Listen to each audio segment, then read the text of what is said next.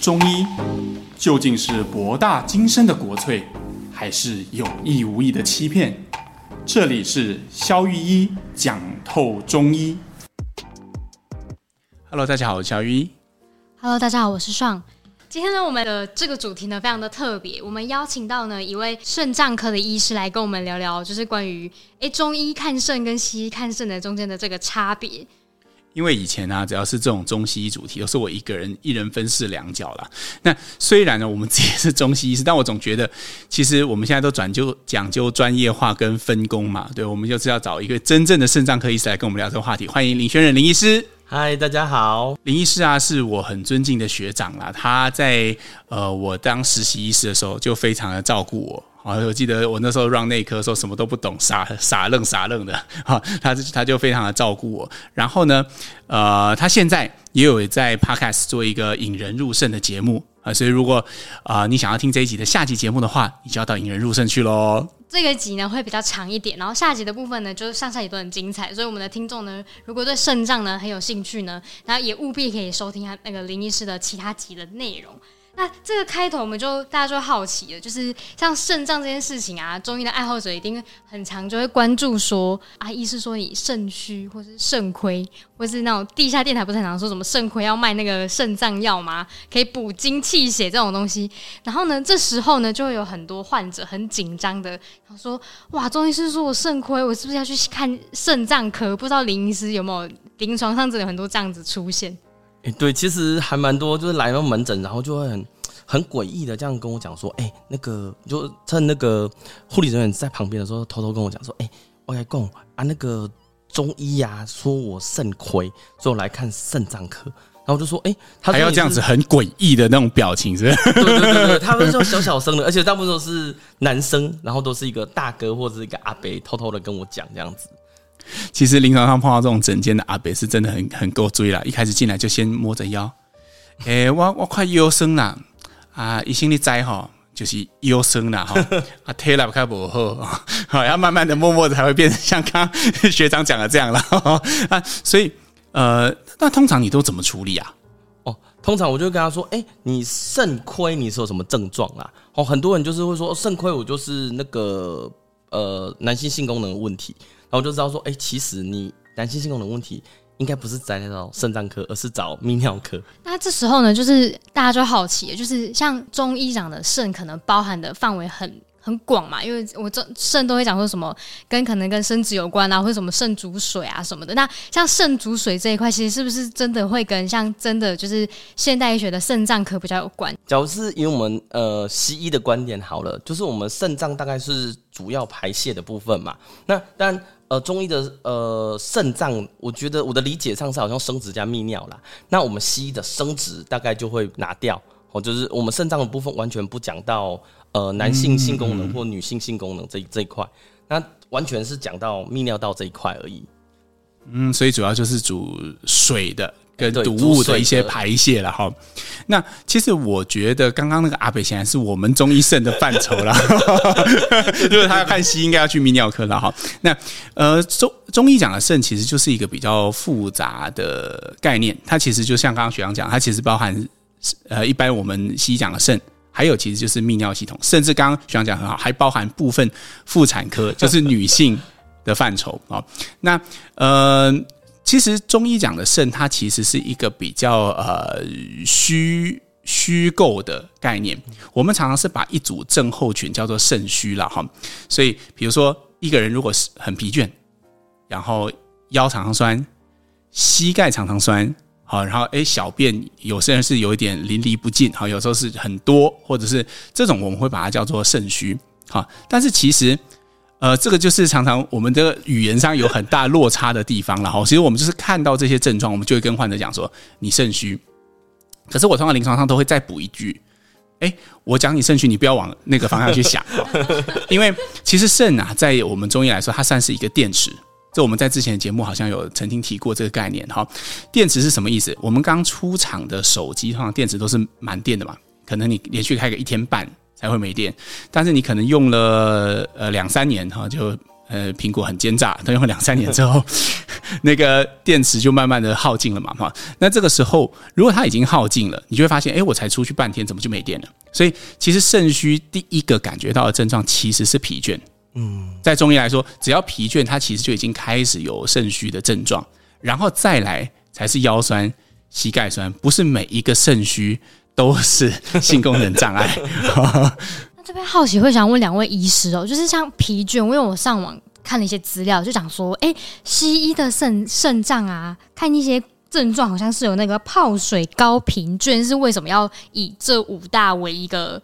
就是基准？可以请林医师帮我们多讲一些这个细节吗？对，就是其实泡水高频倦是健保局就是跟大家卫教的时候，泡水泡频就是泡泡尿嘛，水就是水肿嘛，贫就是贫血。呃，倦就是倦怠，那刚刚提的是倦怠的嘛，吼。那其实我们肾脏简单来说，吼，就是排水跟排毒啦。假如排水，因为我们算是呃，我们讲排泄的话，大概就便便跟尿尿嘛。好，尿尿就是我们肾脏的部分。那你便便跟尿尿，肾脏算是一个排泄器官，所以当你排泄主要水跟毒排不大出去，就可能出现这些状况嘛，吼。例如说水排不出去会水肿，好啊，毒素排不出去，你可能会出现一些贫血啊、倦怠啊这些症状这样子。所以，我们大部分呃，大家在一开始会觉得肾脏病很危险，但是它初阶的初期的症状或者现象，它就是泡水、高频倦这五个五个部分呐、嗯，哎，刚刚林医师讲这个让我想到，其实就算我们在讲同一个症状，其实成因也不太一样。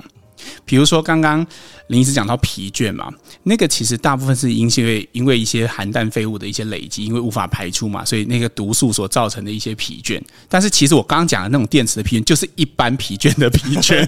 就是只是哎，你觉得最近特别累哈，或者一天可能可以睡十个小时、十一个小时，这个在中医的范畴里，我们就认为它是肾虚。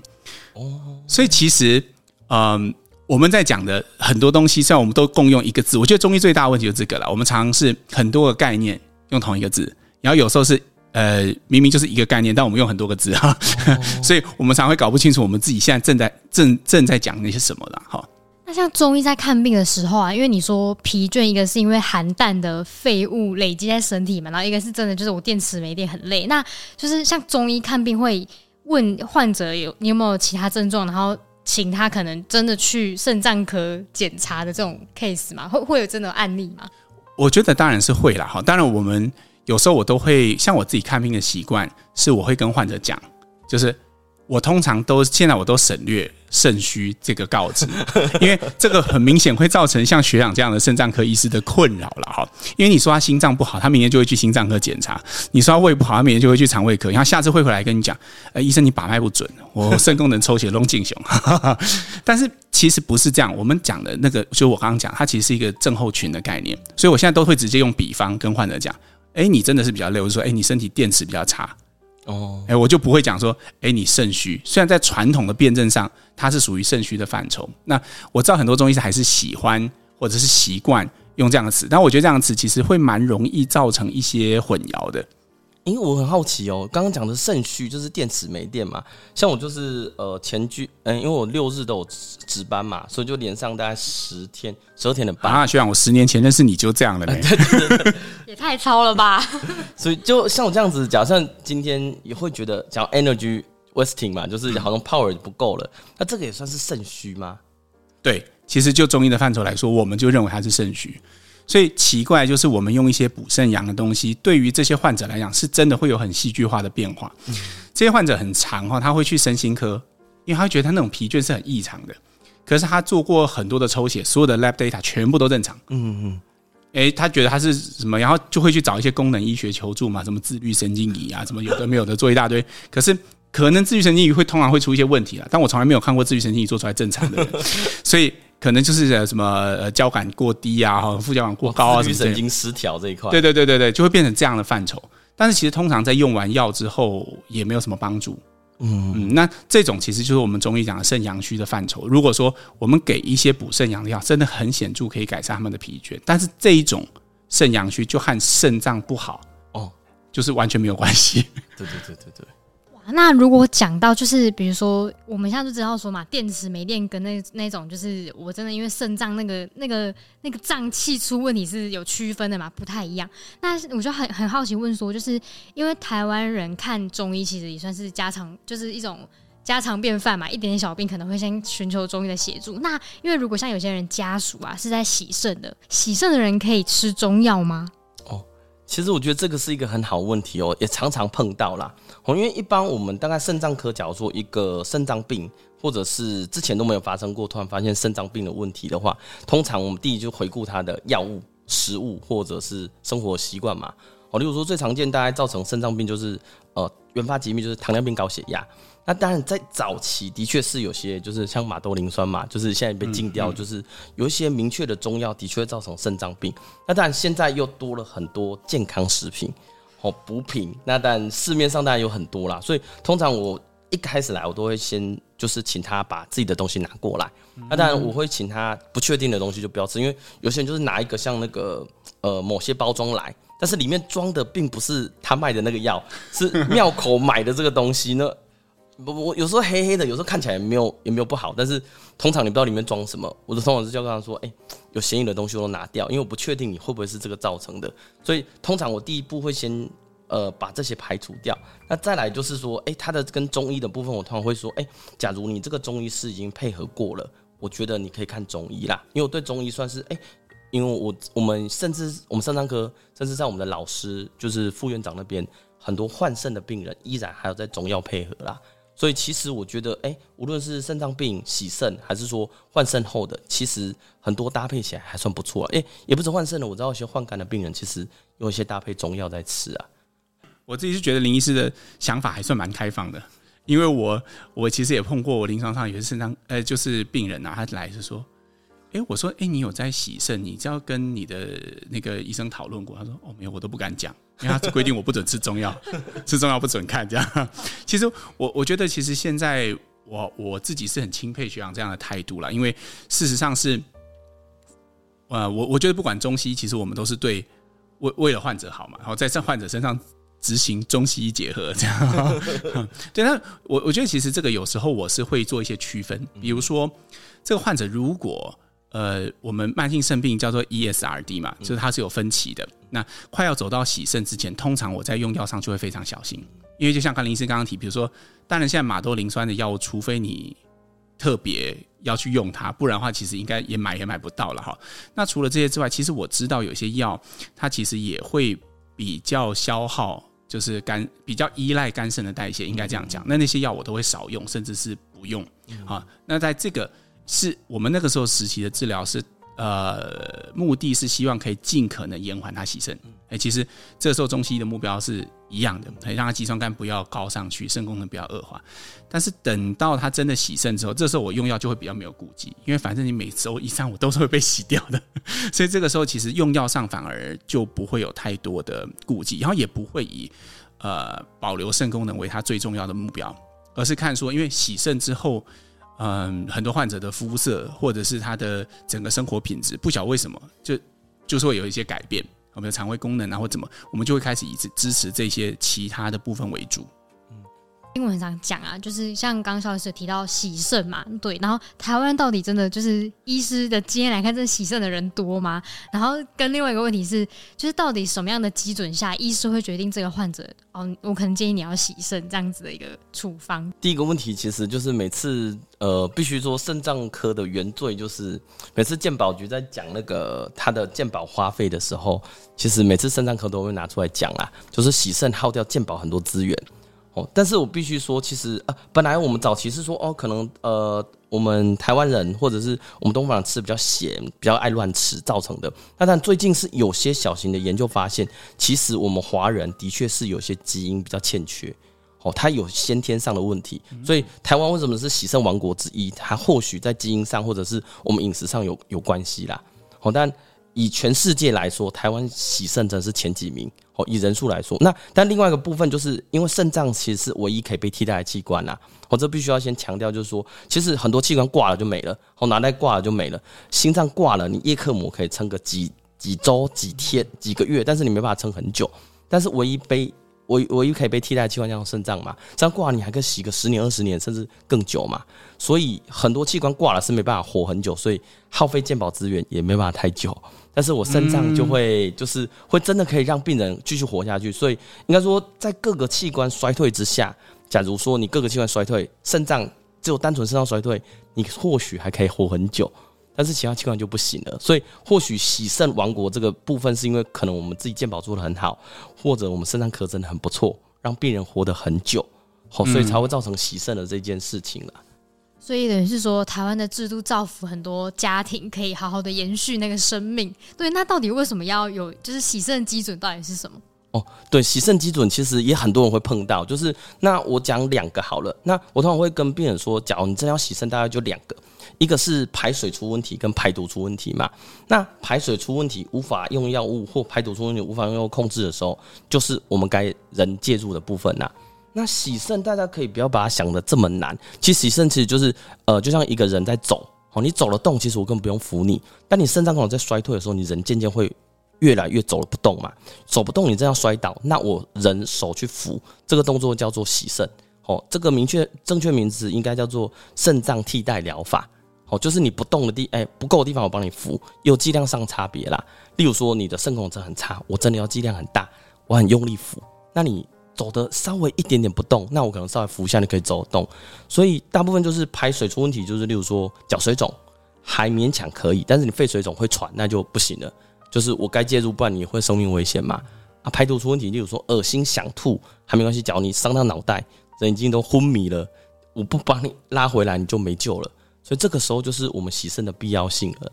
我很喜欢林医师的处方哈，就有些人不良于行哈，可以用拐杖来处理，然后有些人可以用轮椅来处理，有些人就要卧床啊。对对对对，这个其实严重的程度不一样。然后我觉得刚林医师点出的一个呃点，我觉得也很重要了哈。大家可能对肾脏科有误解，觉得说哎，肾脏科花了健保这么多钱，然后我们都在检讨这个。但我我刚收到一个我原本不知道是，我也没这样想过哈，就是确实啊，心脏不好的人。撑不久，肝脏不好的人换肝之后，其实大部分也撑不久。但是就是因为肾脏它的可替代性比较高，所以在洗肾机的支持之下，其实它往往还可以活。其实就看它的余命有多久，基本上是不太影响余命的。对，所以我觉得其实虽然花费很多，但是它确实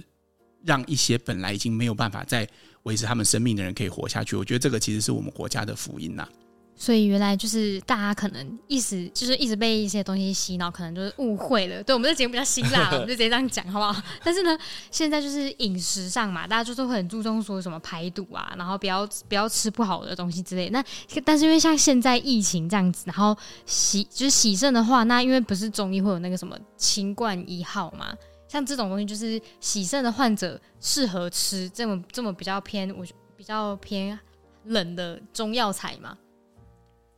哦，我觉得这是一个迷思啦，就是说，有人觉得啊，是不是吃太冷的东西会洗肾？好，你看那个新闻报道，如果你去点，如果你去 Google 的话，哈，中药，然后空格洗肾，那你就会查到一些报道了，哈，比如说什么什么中医师自己吃龙胆线香汤吃了十年之后就洗肾啊，或者是说这个很多了，哈，每一年都有，不是指特定的。但是我要强调的观念是，其实不是冷了就会洗肾，因为。其实，呃，最近的疫情哈，让一些本来并不接触中医药的人，他也会有机会碰到中药。嗯，那很多人他就会开始，哎，我吃这个清冠一号这么凉，会不会洗肾呢？那但是其实我觉得不是药性冷或药性热让你洗肾，其实也不是药性热很补就很安全，而是说你现在身体的偏向是怎么样。我觉得中医学跟现代医学最不一样的地方，就是我们是讲究。平衡的医学，假设你是个跷跷板，你现在的身体到底是偏向寒还是偏向热？这是第一题。第二题是你偏向寒和热有多少？嗯，好，那我们需要用多少的剂量去矫正这样的偏向？那当你已经，比如说假设你身体本来偏热，给龙胆线香汤好棒棒，好，但是你就被矫正回来。但是如果你持续执迷不悟的继续吃龙胆线香汤，因为你的邻居跟你讲，或庙口的师傅跟你讲这个很有效，那你就一直吃，一直吃，一直吃。那有一天你就会走向失衡，也有可能会走向洗肾，甚至是肝功能也会出现问题啊。所以我觉得，呃，我的立场哈，其实跟林医师的一样了哈，找呃国内然后有执照的医师来就医，我相信他会用他的专业去帮你把关你现在身体的平衡在哪里，而不是说，哎，什么东西就对你一定是好的，或什么东西对你就一定是会喜肾的。临床会有患者真的就是他他洗肾之后，他吃中药，然后你实际上遇到说 case 就是好转的还不错的吗？你有听说过这样的案例吗？其实就是我觉得这个还是有一种叫 selection bias，就选择的误差嘛。就是呃有变好的，我可能会问他，然后他会就是说，哎、我有变好哪边出？呃，例如说最常见说，哎、我吃了什么东西？那甚至他邻居吃了什么跟他报，他吃了说我没效，我吃了什么才有效？那很多东西都会说，哎、我又又听到两集的啦，一集就是说，哎、我吃了中药，我现在变得很壮，我现在可以跑，可以走啊，本来不能吃那个什么叉叉叉叉。然后现在吃了那个叉叉叉叉，我就可以走了。他也有说，哎、我本来皮肤都不会痒，吃完我皮肤好痒。就我们肾脏病很多皮肤会痒的嘛，就是也有两极啦。那但其实我觉得也有些患者，就像刚刚萧医师讲的，他可能吃中药不会特别跟我讲，他可能会担心说，哎、吃了呃，像我自己是没那么凶，但是我知道有些老师们比较凶，不合他的意，他就直接让他闭嘴这样子。所以有些的确有些患者是。就是他不敢把他所有的东西哦，因为即使我在诊间问说，哎，你们吃止痛药？你们吃什么？每次都说没有，那最后都是家属从那个 床底下拿一堆东西来，然后甚至有我之前有在 FB 分享过，就是一个阿嬷，就是拿一堆，他家属拿一堆，然后叫我叫他不要再吃。那很多药上面其实，哎，中药西药都有了哈，但是上面常常都标示不明，都是写一大堆什么植物的名字。然后上面没有任何剂量，甚至连一些什么 GMP 还是什么东西都没有，嗯嗯、就就就把它拿出来了。有时候我觉得有些会有些选择性误差是，或许我们看到这一群好的，或者这一群不好的，我都没有办法特别先问呐、但是的确很多人是哎都问啊，他就说哎我这是看呃看萧医师或者看谁特别好。那之后就这一群人就发现哎他真的真的看那个萧医师都会比较好，所以我们就会建议说哎不然好像看萧医师都不错。我们就让他转接给萧医师看，哎，感谢感谢，不是不是不是错交了，是错错错题。我我觉得我想要澄清一个，刚刚刚刚林医师讲到的，我觉得这个真的很好，因为我们在诊间实际上临床每天都看着患者去接受很多来路不明的 药材，然后或者是甚至他是不是药材，其实我也不知道，了哈就是一些黑药丸啊什么的。那我觉得这个很值得拿出来讲哈，就是刚刚林医师一直在提的哈，选择性的偏误或者是要幸存者偏误了哈，这个其实是一个。呃，一种误谬了哈，它指的是它的来源呢，据说是那个二次世界大战的时候的飞机，那个英国他们会派飞机去飞到德军上空，然后再再返航啊。那结果他们就发现一件事，有些人就说：“哎，我发现呢，飞回来的飞机那个弹孔都在机翼上面哦，所以代表哈，德军比较喜欢打我们的机翼，我们应该加强机翼。”结果事实上真是这样吗？你想也知道不合理嘛，因为被打到鸡肚子的那些就掉下去了嘛，打到鸡才回得来啊。所以这个就是幸存者偏误啦。我们看到那些你邻居跟你说他吃了之后肾功能好转的，或者是他吃了什么药癌症消失的哈，那个其实都是幸存者偏误，因为吃了之后没有效的，他可能已经没有生命了，他也没有办法跟你说了。就是像那些被打中那个肌肤的那些飞机，再也不会回来跟你讲哦，其实肌肤比较重要，因为被打中是再也回不来了。所以我觉得我不是说健康食品一定不好，或者是说，但是我觉得呃，懂得去分辨呃幸存者偏误，然后去选择真的可能有帮助，或者是至少不要对你的健康有危害的食品是很重要的事情。我觉得这是我们两个身为临床医师一个苦口婆心的叮咛吧，对。那我，想问萧医师哦，就是你临床上真的有就是调理过洗肾的患者吗？或者是刚刚林医师有提到说是洗肾患者容易皮肤痒，那是为什么？对，就是这个有办法，就是说假设他患者洗完之后他皮肤好痒，然后他吃中药可以改善吗？通常在初期，所谓初期就是说他可能肾功能还没有明显异常，比如说呃肌酸酐跟尿素氮还在正常水平啊，可能 GFR 略略低，但是开始有一些蛋白尿，尤其是不明原因的。蛋白尿就是他可能去做过任何的免疫检测，他不是呃 IgA 的肾炎，也不是各种有的没有的东西，反正他就是不明原因蛋白尿。这个其实反而在现代医学来说蛮困扰的，就患者一直看着那个症字一架两架，但是你也拿他没辙，为什么会有？你也讲不出个所以然。你上有问题没有问题，但是他就有蛋白尿这样，因为这个值得一说，然后其实肾脏很像一个。哎，待会请林医师补充了，我只是大概说说哈，就是肾脏其实像个网子一样，就是它像个过滤空气清新剂。你的空气清新剂如果是好的时候，你血液里面的蛋白会完全被隔在血液里面，它就不会进到尿液里。好，但是通常是这个网子有出现破洞，蛋白才容易漏到我们的尿液里。可是那怎么解释这种网子没问题，空气清新剂没问题？但可是你的尿液里面就是有蛋白，好，那这种情况通常在中医来说，是是我们还蛮擅长做的部分。就通常这个偏方可以说了哈，就是说通常用一点玉米须会改善。其实所有禾本科的植物都有这种效果哈，比如说像呃荷叶，呃不不不不不，我在讲什么？稻子的叶子，就是那应该叫什么稻叶嘛？就是禾本科植物的叶子，或者是弹竹叶。啊，这些东西的玉米须，就这种东西都会有这样显著的去掉蛋白尿的效果。这种东西它最多就是没有效嘛，哈，它不会有什么妨害。但是你喝个一两个月，然后你再去重新检查，其实大部分都是可以解决的哈。这是属于不明原因蛋白尿的。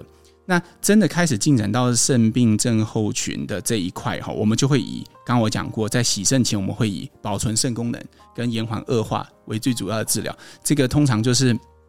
我们用药上会非常小心。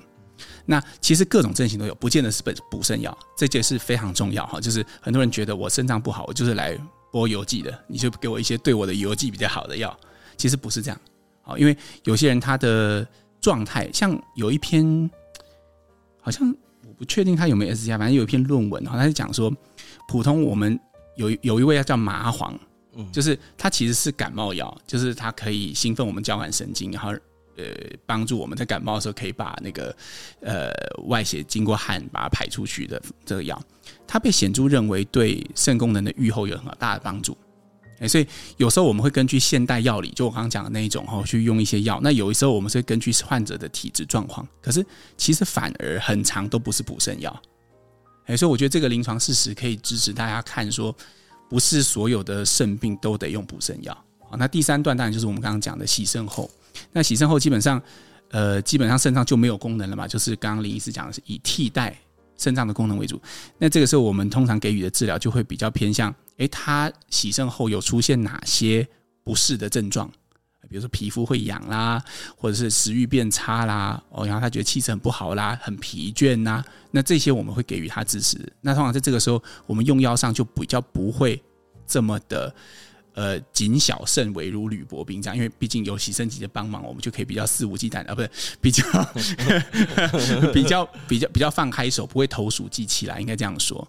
因其实我觉得刚刚可以呼应一下萧医师的第二点呐，就是很多人就是来我肾来我们肾脏科嘛，然后他会一直通常啊，我觉得在常被问的时候，我可以吃什么？可以吃什么？那我们通常胃教其中一个大点是你不能吃什么？哦，就是呃，简单说就是你不要紧。增加你肾脏的负担，因为肾脏真的负担太大，它就过劳死，过劳死就是洗肾了嘛。所以通常我们通常会胃教说，你不能吃很多一些啊至少伤肾的药物，或者是造成肾脏负担的药物。那除了之外，还有一个就是刚才提那个萧医师提的啦，就是其实很多也不见得是肾脏药哦。例如说你是糖尿病，你是高血压，你的原发疾病你要控制好。我的糖尿病就是控制的呃暖勾勾，就是都很烂，那你的肾脏一定会比较差。那你要是高血压，就血压到像像之前有些病人，就是我血压一百八，我都没理他，哦，他就哦，我一百八我也不会不舒服，为什么要控制？但是你呃肾脏坏了，我还可以洗肾；心脏坏了，脑袋脑中风了，那哎、那就是另外的。所以通常我会就是我们很多药物反而会去专注于说，哎、我肾脏的标准药物以外，你有些东西你要控制好，甚至在我们自己的治疗指引，就是台湾或国外的都一样。哎、你的糖尿病或者你高血压。假如你有肾脏病，你应该控制在哪些的范围？哦，它有一个很明确说，哎、因为你再多降了，好，例如我讲血压好了，哦，你收缩压多降二十，收舒张压多降十，你可以减低十到二十 percent 的洗肾风险。哦，就是有些有些，但各各个呃实验数据是不一样的。不过大部分的确实是发现这件事，所以现在指引都告诉我们说，哎、你假如有些原发疾病，那你会发现我们给的用药也不全然一定是肾脏的，因为你这些需要我们去帮你把东西。哎，balance 或平衡回来，哦，这个时候你肾脏才会有空间可以做，啊，不然你血压天天就像刚刚肖医师讲的滤网嘛，你用这么高压一直冲，你滤网不破掉才奇怪啊。对，就是我觉得可以呼应刚刚肖医师讲的第二个部分。那我帮听众一起问一个大家网络上很爱问的问题。其实这个问题啊，也很多人问过萧医师，然后我就来来问一个肾脏科医师，就是关于喝水的这件事情。